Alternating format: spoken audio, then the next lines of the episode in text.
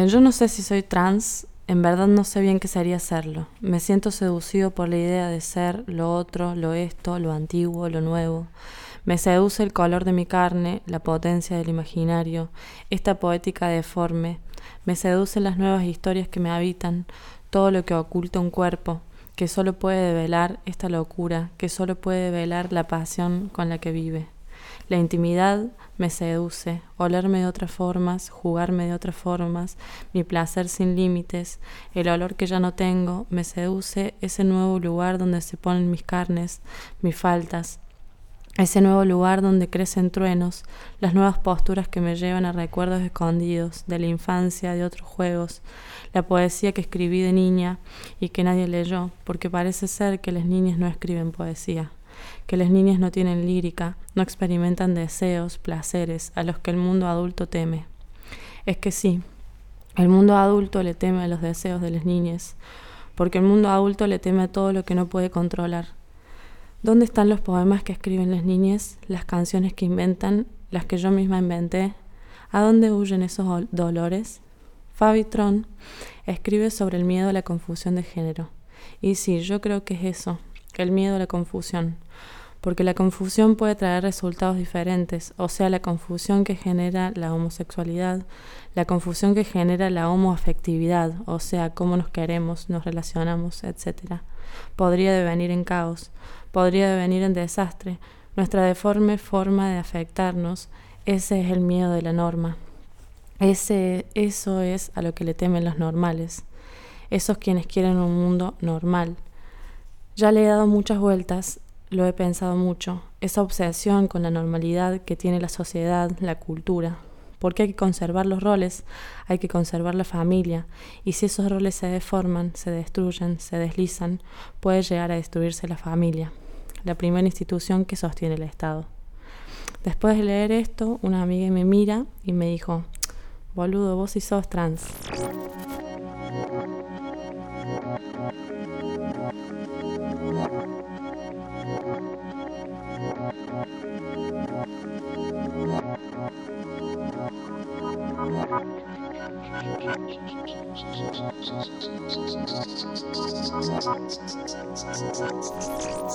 Monstruo y Alan. Rap transfeminista.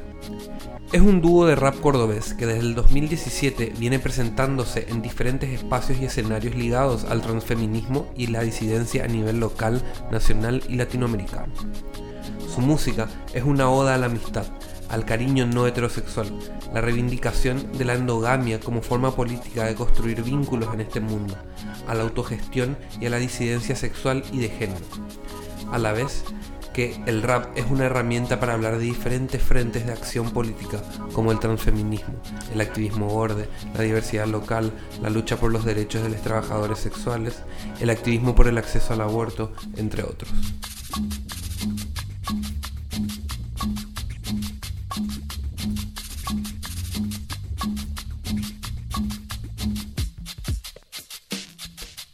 Buenos días Asunción, somos Nico Martínez y Omar Beretta. Y juntos hacemos Puto el que lee. Que es un programa sobre rap transfeminista cordobés en Asunción. Ponele. Nos podríamos dedicar a eso, ¿no? Totalmente. Estaría re bueno. Bueno, vamos a ir abriendo distintas sucursales del programa.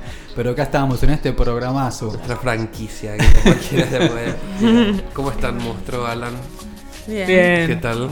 Emocionados acá en Asunción. ¿Es la primera vez que están en Asunción? Sí, Sí. eh, estamos como muy sorprendidos y también eh, muy interpelados por como las charlas que estuvimos escuchando en el proyecto Invernadero. Hace cuatro días que llegamos y es como una banda, todo lo que está pasando es un montón, así, pero tipo un montón de información. Y estamos como sorprendidos, no sé si la palabra sorprendidos, pero sí como asombrados con el nivel o la- el tipo de discusiones políticas que se tienen acá. Como que hablábamos un poco en estos días con algunas de ustedes que sentimos que Paraguay era el lugar menos pensado al que podíamos ir. No sé por qué, ah, no sé si es tan casual o no. Feminista menos pensado. Pero, pero es asombroso así los niveles de discusión que se están teniendo y además el recibimiento súper cálido Sí. de las personas que están acá y creo que también nos llama mucho la atención el nivel de cómo las personas de diferentes movimientos, si se quiere, están juntas, o el- el- como la interseccionalidad quizás que se está dando en estos días. Sí. Estamos como muy sorpresas por todo eso. Sí, y creo que eso tiene que, o sea, por lo poquito que pudimos ver, como también cómo está formada la ciudad. Por ahí yo siento que en Córdoba en los últimos años se hizo como un- una limpieza, entre comillas, de la ciudad. Se dividió mucho, así como, no sé, la cuestión de las, de las clases, así como Ah, que se... tipo una gentrificación. Sí, y yo creo que eso también influye en que se separen todas las luchas o que se separe mucho por Claro, ahí. sí, totalmente. Nos pareció re bonito eso de, de que estén como todas conectadas. Sí, eso está bueno en Asunción, es como que al ser muy chiquito todas las luchas como que de cierta forma comparten espacios y bueno, se ven casi obligados a dialogar entre ellas, ¿verdad? A ver, rap transfeminista. ¿Cómo, de dónde surgió la idea de hacer rap transfeminista? O sea, en, en el sentido del, rap Del o rap, del sí. transfeminismo. que es como... O sea, ¿Por qué? Previo, previo al rap transfeminista, ¿ustedes ya hacían rap? Toda una casualidad. Fue casualidad. Todo. Unas amigas iban a rapear a Córdoba y como Monstruo escribía y yo también, Como que nos juntamos a, mostrarnos un par de canciones y nos dimos cuenta de que teníamos un montón de canciones como de rap. ujú, Y dijimos, como se presentaba el libro eh, Borrador para un diccionario de las amantes en Córdoba, entonces venían unas personas de Buenos Aires, amiguis, a rapear y dijimos, ¿por qué no mostramos un temita que de repente eran como seis o siete? Eh, fue alto, como alto show, así como muy gracioso, con muchos nervios. Éramos tipo dos idiotas con micrófonos en la mano. Y nada, como fue un evento entre amigues, un evento con bastante gente, pero con amigues o con alianzas. Entonces fue como muy bonito, digamos. Y hay alguien medio que nos etiquetó de que nosotros hacíamos red transfeminista. No, no nos nombramos así. Tipo, ese mismo día nos invitaron a otra fecha, muy prontito. Ah, Y de ahí arrancó medio que una... Medio que nos etiquetaron con que hacíamos rap transfeminista, quizás por el contenido de las letras. Y medio que arrancó ahí una cosa como tipo de fecha tras fecha tras fecha que nosotros no... fre- no dije- nunca nunca decimos que no a nada claro. hasta, hasta en un momento que empezamos a decir que no, pero no es algo ni que esperábamos, no. ni, o sea, no planeábamos, no, no lo intencionamos, solamente sucedió y bueno, no podemos decir que no a las cosas que suceden, así que acá estamos en Paraguay. de repente, como, sí, no, es por Claro. terminar de grabar como un disquito, digamos, y es como tampoco, ahora que está por salir eso, nosotros también decimos como, tipo, nunca en la vida esperamos tener un disco, no es algo que está en nuestros proyectos, pero bueno, no pasa. era un sueño tampoco. Es hermoso cuando ustedes ya estaban haciendo algo que no tenía nombre, pero que ya lo habían inventado o acuñado antes de que se llamara de alguna manera, ¿no? Claro. Estos días en uno de los seminarios de Invernadero, eh, Víctor Hugo Robles, el che de los gays, nos contaba que Lemebel decía que ellos no sabían que estaban haciendo performance, que se enteraron muchos años después de que eso que ellos hacían, que ellos pensaban que era expresión corporal, una actividad política, y que después Claro. dice, bueno, la Judith Butler vino después, dicen, o la loca de la Foucault, como dicen ellos, ¿no? De una. claro. Bueno, y eso igual de todos modos, como sí siendo, o en un momento nos tocó como saber o entender que estábamos eligiendo un estilo de música que tiene una historia, que tiene una connotación cultural también el hip hop, y eso también nos llevó a unirnos con otras raperas o raperes o raperos, y de repente también nos introdujo en una cultura como es el hip hop, digamos, pero como vino como agregado, no es que tipo crecimos haciendo hip hop y de repente ya estábamos inmersos en la cultura, sino como tuvimos que hacernos cargo que también estábamos usando un elemento de una cultura específica, con una historia específica y que para nosotros esa es como nuestra herramienta de expresión hoy y que nos dio como el poder de la palabra y también de compartirlo con otras personas. ¿Hay otras bandas de rap transfeminista co- con las que suelen tocar? Nunca Sí, pasó que con fueron a un, Amazonas. a un- y, y tipos tuvieron que compartir escenario con un grupo muy paqui o algo así. Nunca No. pasó. No, creo no. que no nos hacemos eso. Ah, No, no, no, no, no participamos directamente. claro. O sea, es real que, por ejemplo, en la movida hip hop de Córdoba, los chabones no nos invitan. No. Hay, estamos organizando, tipo, hace un, un par de, un tiempo, una, la movida que es el rap feminista o transfeminista o disidente, qué sé yo, somos bastantes personas. De hecho, también participamos de una banda que se armó este año que se llama Femixtura Crew, que es una banda que reúne ocho, ocho proyectos. No, Siete. cinco, cinco pro- bueno, un par de proyectos de, de pibas, de mujeres, lesbianas, pibas trans, eh, pibes trans. Eh, y después también está la HH Divergente Crew, que es como tipo un festival transfeminista que estamos organizando desde el año pasado, que también busca como reunir y agrupar a todas las personas que están girando en torno al, hip hop transfeminista.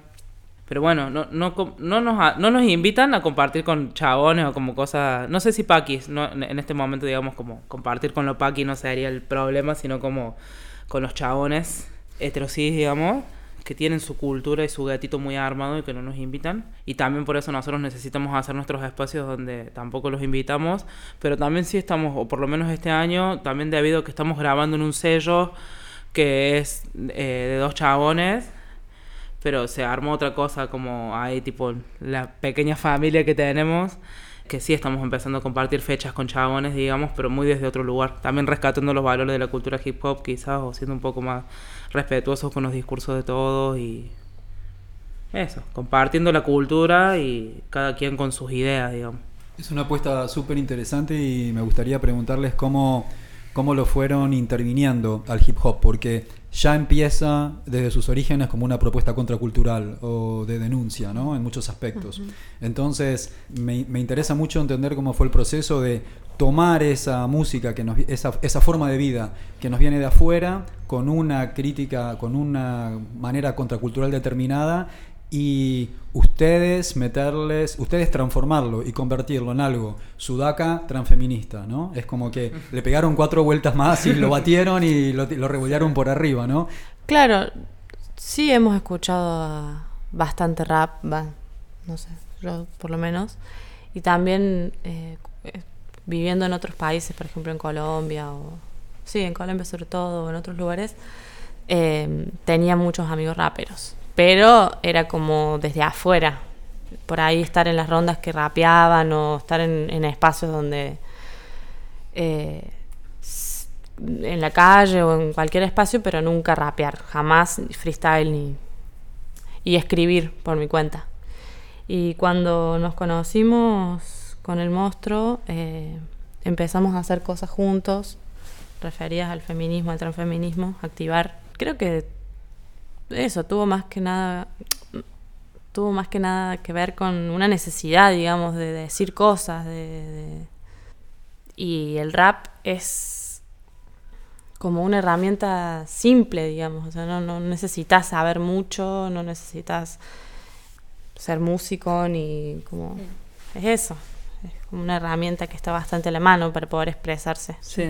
Yo creo que, ta- o sea, más allá de la poesía, que es algo que está inherente, digamos, en el rap, fue como la herramienta, bueno, también esto personal, ¿no? Como la herramienta que yo encontré para poder tener voz o hacer presente mi cuerpo en luchas en las que ya estábamos metidos, pero que no teníamos tanta voz, o que quizás nuestra palabra flashábamos que no era tan importante, o no sé, yo el otro día contaba en el conversatorio de invernadero que era como, yo en un momento me era tipo la gorda que siempre estaba al fondo y que no hablaba porque el cuerpo ya ocupaba demasiado espacio, entonces la palabra ya era un montón y siempre también en esas cositas que se dan con el ego, en las en las militancias o en los activismos, que es como si no tenés una palabra súper formada o medio académica o bien elaborada, pareciera que no tiene tanta importancia, o al menos nos hacen sentir que no podemos hablar o que nuestra palabra no vale. Y también, como no sé, siento que muchas de nuestras letras van como en una crítica quizás hacia el intrafeminismo también, o más allá del mundo y el enemigo que tenemos muy claro quién es, digamos, también hay veces como lugares que chipear un poquito. Y no sé, al menos a mí personalmente fue el rap así como me dio eso, el poder de la palabra y poder decir, che, estamos acá. Y no desde un lugar egocéntrico o personal, como voy a hablar por mí, voy a contar mi historia tristísima de toda la vida, y el papá y la mamá, sino como que hablamos por un montón de otras personas que no tienen la voz nunca en esos espacios por nuestras amigas, o sea, como son historias colectivas, no son, son historias sociales, digamos, no son como una historia personal que creemos que merece ser contada, sino que son más bien dar voz a actores amistades, a alianzas que no tienen la voz en esos lugares. Entonces, y en ese sentido, la, la propuesta del rap, digamos, cobra mucho sentido, como con sus orígenes, no sé, transformado, eso llevado a nivel sudaca, a nivel transfeminista, no somos negros, pero bueno, como el poder o la herramienta, digamos, de- del hip hop, esa la usamos ahí. Sí, yo creo, o sea, como más allá de ese mensaje tipo mm, estimulante que es como vos podés hacerlo y podés hablar, qué sé yo, siempre es más bien un llamado a quienes ya tienen la palabra a poder compartir el espacio. Porque tipo, si yo lo estoy intentando con todos mis medios, pero nunca hay un espacio que me dé la palabra, va a ser muy difícil y muy frustrante todo el tiempo y voy a tener eso, como una doble frustración de que además de que lo estoy intentando no lo logro y de que ya no lo tenía antes. Entonces me parece que es más bien siempre un llamado a, a compartir la palabra, siempre cuando estamos hablando en un lugar poder observar y ver quién está hablando menos. ah, eh, como poder hacer silencio, poder, no sé, como nosotros siempre que cantemos vamos a tener un micrófono abierto, por ejemplo. Nunca va a estar cerrado el micrófono y eso es como bien importante, me parece. Entonces, más allá de los mensajes de autosuperación que podamos tirar, es más bien más allá de tener ímpetu de, de- y como ganitas de querer hablar, es más bien enójate y anda y agarra el micrófono como porque te pertenece. Y si no te están dando lugar porque no se dan cuenta, abrilo. Como tipo, arrancarlo. Vamos a compartir un tema que se llama Relacionarnos como mostras. A todas las amigas que nos salvan, que nos salvan la vida.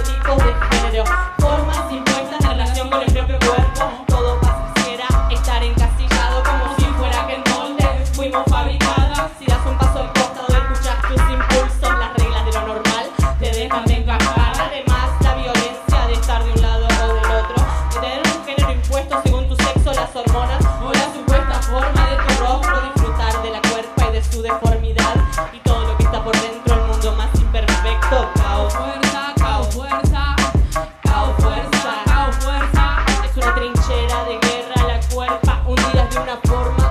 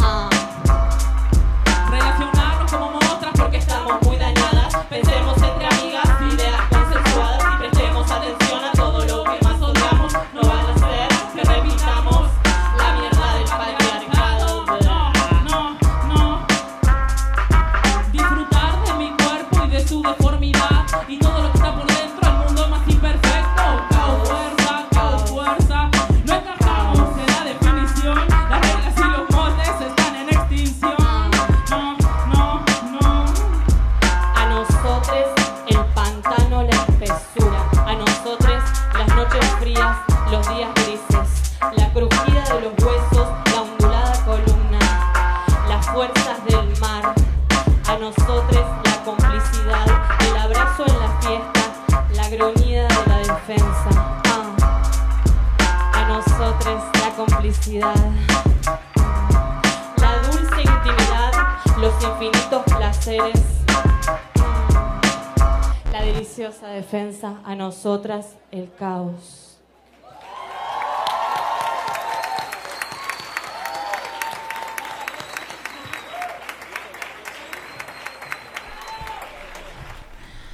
Bueno, voy a leer un poemita y voy a hablar en femenino, eh, hablando por las personas, para, para no leer la X, digamos, como en el micrófono. Las quiero invitar a todas a besarnos en el baño de una institución pública, mientras que con fibrón indeleble escribimos el número de las socorristas, y que cuando vayamos saliendo la más atrevida bese la pared, y que con su alta trucha deje un besito color rojo marcado, que ya no será marca, sino amenaza de guerra. Cuando digo que las quiero invitar a todas, quiero decir sin dejar a ninguna afuera, y me pregunto si realmente quiero besarme con todas, y digo, ¿por qué no? Pero todas implica todas, ¿eh? Las paquis, por ejemplo. Para que vean, digo, para que prueben. Y me pregunto, ¿para que vean y para que prueben qué? Que nosotras no tenemos certeza de nada, digo, pero que ellas están equivocadas, pienso. Eso pasaría hasta que una venga y me diga, eh, guacho, ¿quién te crees que sos vos para decirme qué? Eso pasaría hasta que otra venga y me diga que no hay postas, que la disidencia no es el paraíso, y que al fin y al cabo a todas lo que nos encanta es que nos rompan el orto. Y la Paqui diría orto y yo pienso en una guacha que me trae re loco y pienso en el binarismo, en los roles y en este juego que tenemos de desafiar la biología.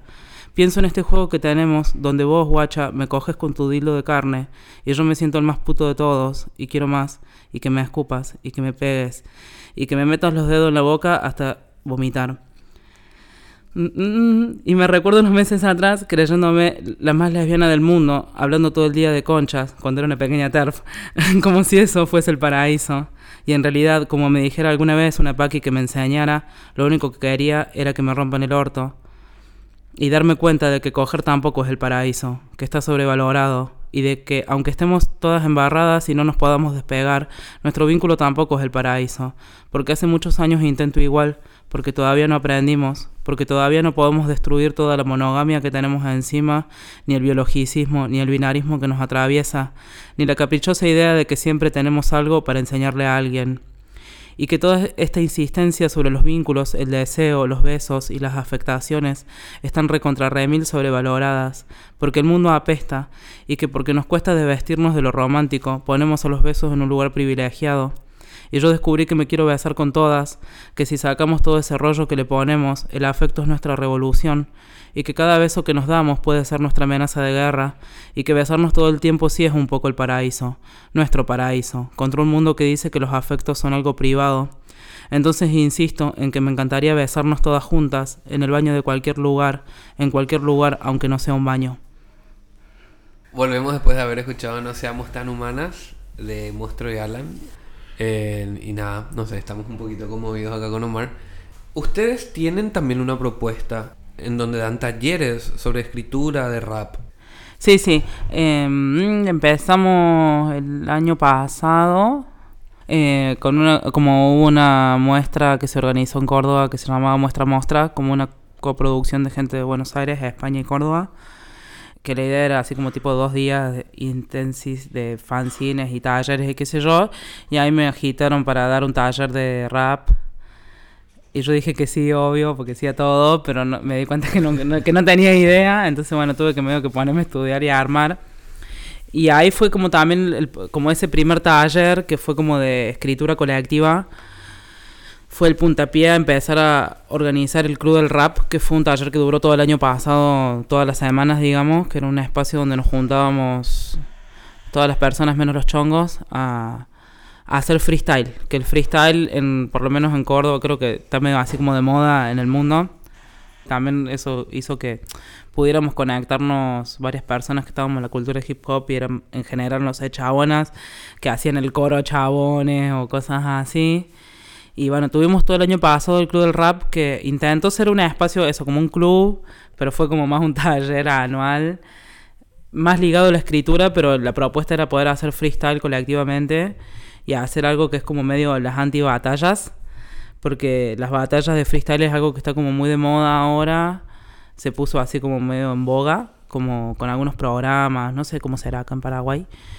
Pero bueno, sí está como medio moda y en general son grupos de chabones bardeando al otro porque le dice puto, o negro, o gordo, o cualquier tipo de denigración o, o de insulto. Entonces nuestra idea era hacer como las antibatallas y nos dimos cuenta que al ponernos a freestylear en ronda y medio que simular una batalla, nunca salió de nuestras bocas un insulto un, aga- un agravio, sino que más bien fue apoyarnos a, a construir nuestras letras y qué sé yo. Bueno, nos dimos cuenta de algo de que no lo teníamos como tipo aprendido a eso de, de bardearnos. Entonces, ¿Cómo es una antibatalla? y porque nos poníamos como tiempos para el como las batallas tienen tiempos o como Sí, sí, sí. dinámicas para competir y se supone que alguien vota y gana quien fue como más virtuoso y como que se evalúan cosas como la rima, la métrica y, y tipo la creatividad. Y no sé, nosotros nunca nos va, o sea, como no estaba en nosotros el espíritu de la competencia. Entonces usábamos la misma fórmula para tipo cuatro tiempos, cuatro versos cada una y no sé qué, pero no había competencia en eso que decíamos, sino más bien nos apoyábamos en construir historias más colectivas. Entonces por eso le decíamos las antibatallas, porque no había competencia, no había batalla en eso que estábamos haciendo, sino más bien apañar a la otra para que pueda como desarrollar su temática su letra su presentación. Y terminamos haciendo más cipher, que cipher es como medio otra como otra de las cositas del rap, que es más bien una ronda alrededor de un fuego imaginario, compartiendo cada uno lo que tiene para decir. Y bueno, nuestros talleres terminaron en cipher siempre, no en batallas. Era como no pudimos con las batallas de freestyle. Bueno, eso de ahí empezó así medio como desde el año pasado hasta este año la invitación a varios talleres y siendo en diferentes ámbitos, así tipo festivales de, de rap, a donde, no sé, como si he dado talleres de rap y feminismo para chabones, como para, para también compartir eso, poder hacer, escuchar pibas o otras identidades que no sean solo chabones, y es muy loco porque nadie conoce a otras que rapen, siempre se conocen entre ellos. En festivales disidentes, en escuelas, en...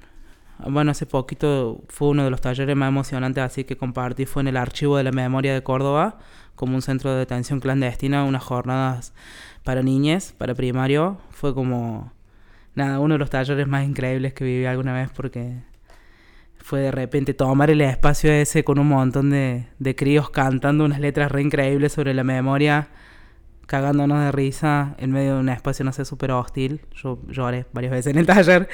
Eh, bueno, y eso, esos son los talleres, digamos, hay como en diferentes espacios, pero la propuesta es acercar esto un poco como el transfeminismo, el hip hop y poder compartir la fórmula del rap, que es una tontera, digamos, como no hace falta mucha ciencia para aprender a rapear, es como tipo dos ejercicios, un jueguito y ya estás rapeando y tenés un montón de cosas para decir.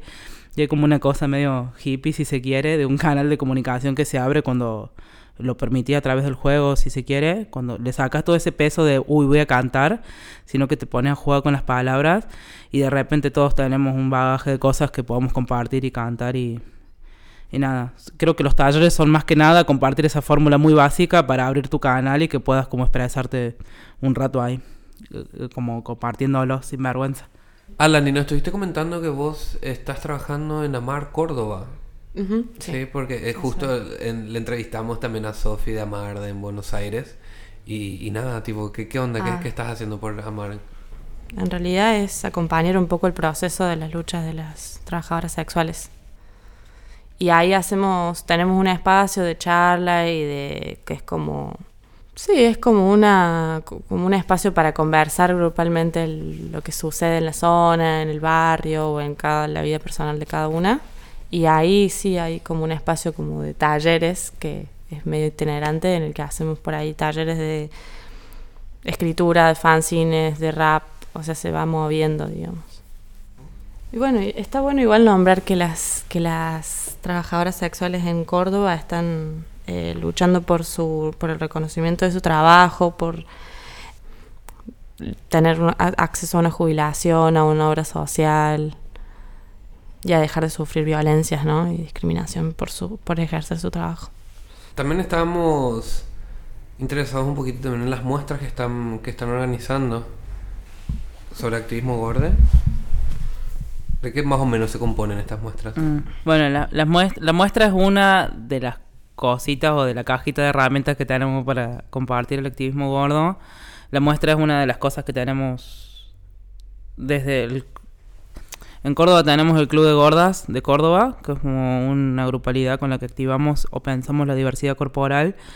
Y nos nucleó por primera vez organizar una muestra que duró dos días en Córdoba en el 2016, donde no nos conocíamos casi, algunas éramos amigas y otras personas no nos conocíamos, y tipo en menos de un mes organizamos una muestra y pedimos material por internet, y era una muestra muy pequeñita en ese entonces, en el 2016, tipo teníamos dos libritos, tres fanzines, un par de fotos, y desde el 2016 que se conformó el Club de Gordas hasta hoy la muestra fue creciendo así porque también nos hemos ido cruzando con otros colectivos de activismo gordo o con artistas que se dedican a eso, bueno, o activistas.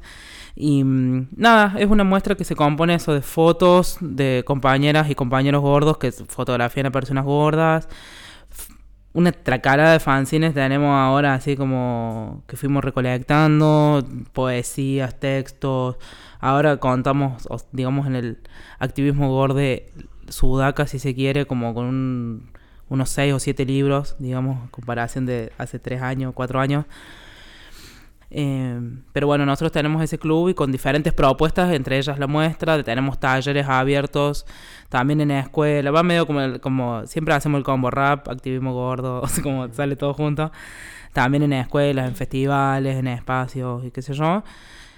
Y después, bueno, otros frentes también nos estamos organizando a nivel. No le decimos latinoamericano, sino le decimos de la Yala y la diáspora africana.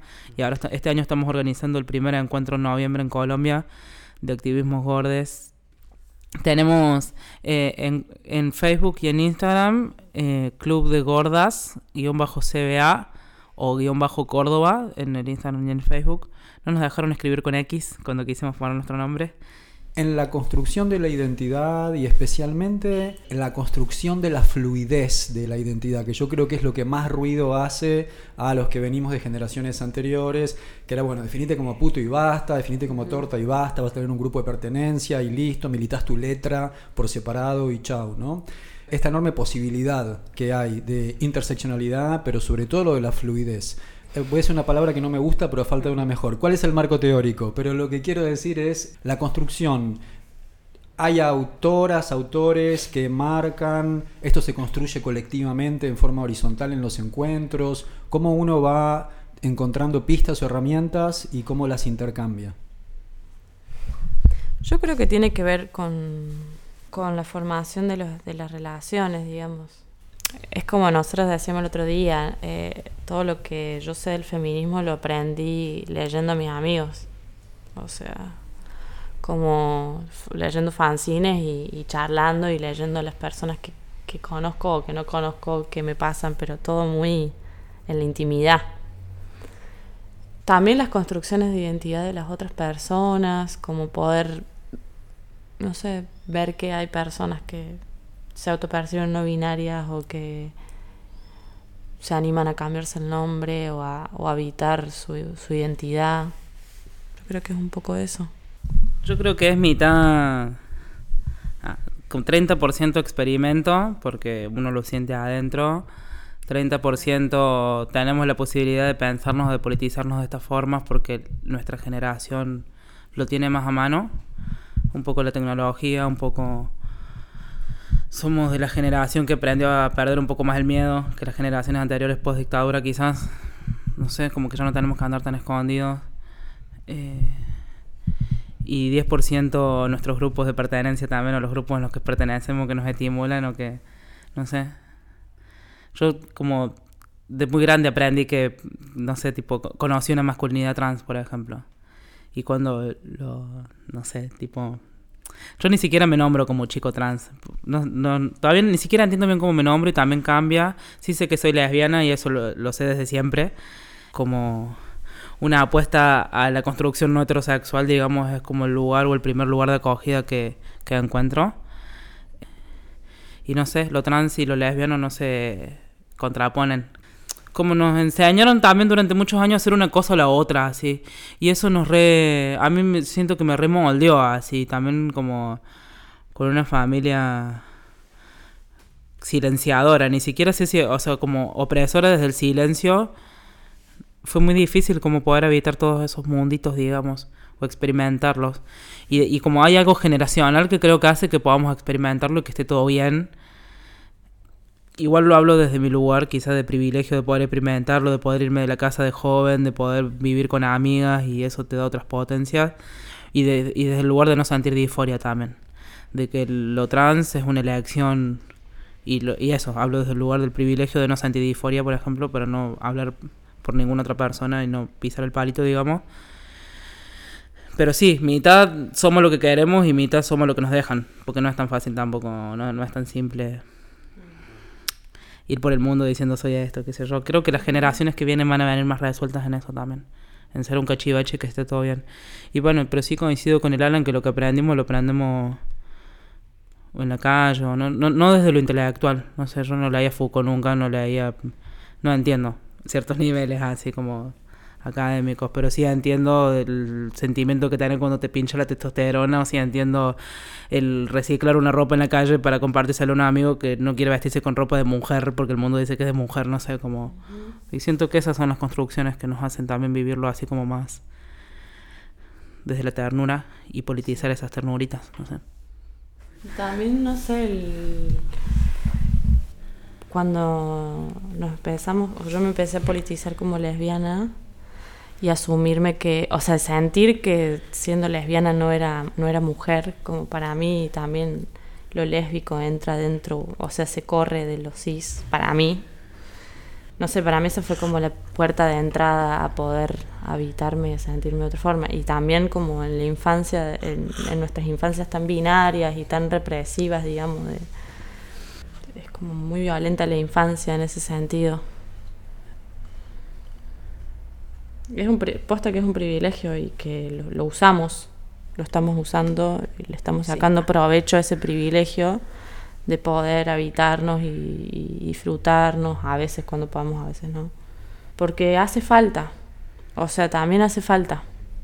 Como creo que a veces nos rescatamos de que ocupamos un lugar con nuestras identidades que no está.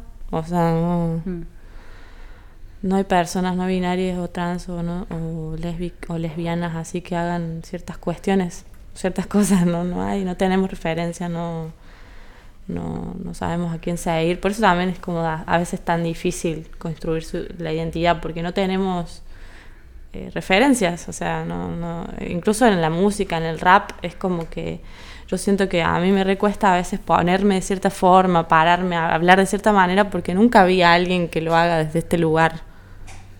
Bueno, y eso en todos, en todos los sentidos, en todas las cosas que hacemos, creo. Sí. Y tenemos, no sé, por ejemplo, con el rap tenemos un montón de conflictos con cómo enunciamos las canciones, si hablamos en femenino, en masculino. Casi todas nuestras canciones hablan en femenino, por ejemplo. Y, y nos lo re preguntamos, digamos, también. Es como, no sé, como con lenguaje inclusivo fonéticamente a mí no me gusta cantar.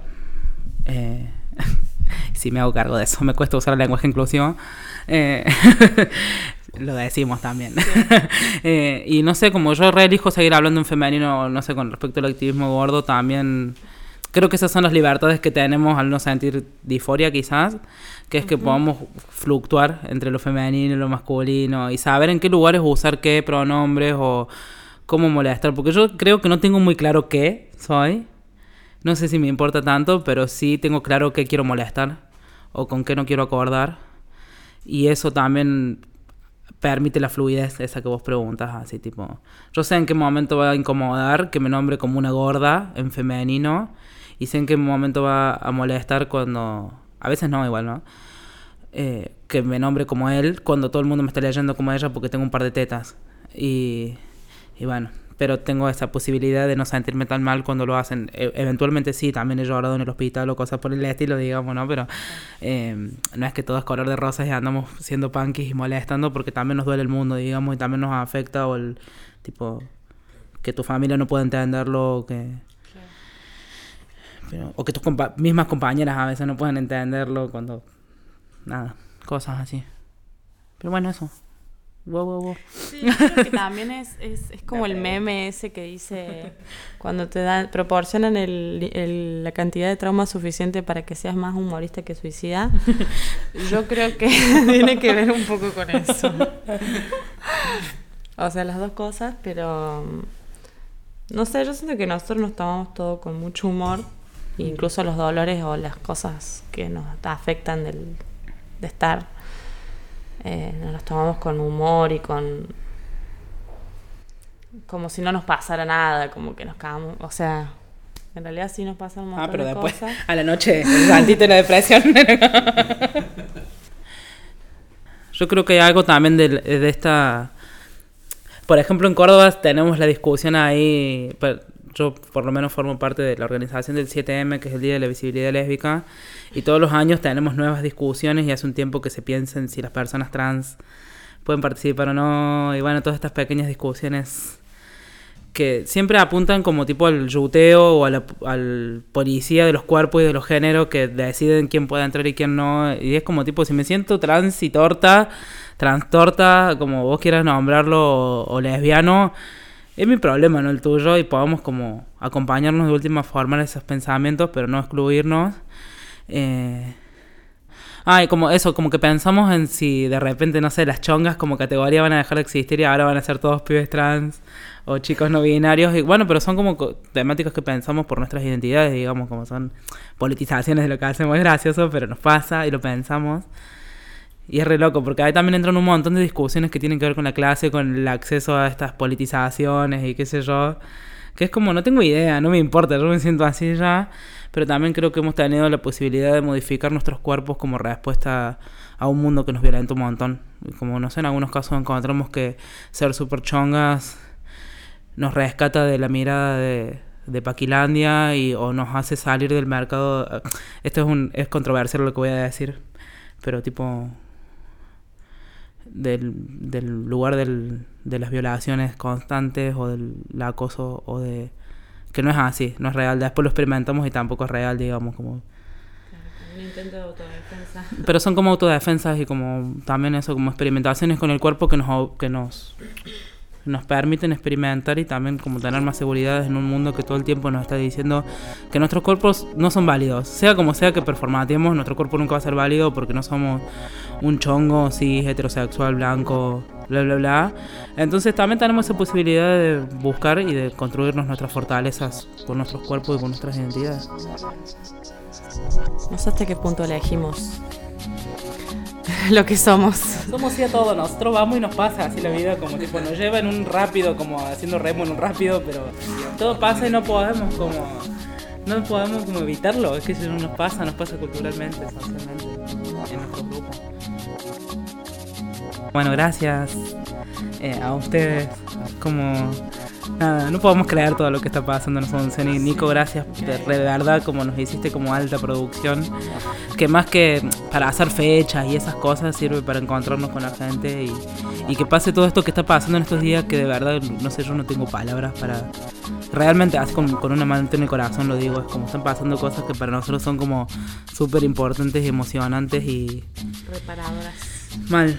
Como encontramos en, en Asunción, hace tipo nos vinimos unos días como de vacaciones a, a volver a encontrar sentido a las cosas que hacemos allá también, de poder distanciarnos de nuestra realidad que todo el tiempo van en una vorágine que hace que podamos encontrar también ternura en personas que ni siquiera conocemos y eso también es un montón de apuesta política, de verdad.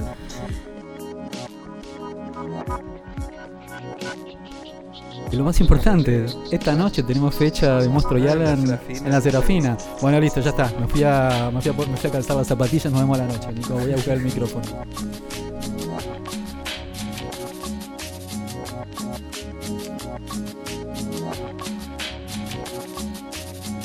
Vamos a terminar. Somos Nico Martínez y Omar Beretta, y este es un podcast del colectivo Cuarto Mundo. Seguinos en Facebook y Twitter, arroba puto el que lee 108. Y en Instagram, arroba censurado108. La cortina musical de nuestro programa es el tema Zona Roja del Nesis. Agradecemos especialmente a, Octavio Linares, responsable de nuestra tecnología en sonido. a Nico Granada y al equipo del surtidor por la edición. Para toda Sudamérica, Educación sexual integral y laica. hasta, la, próxima.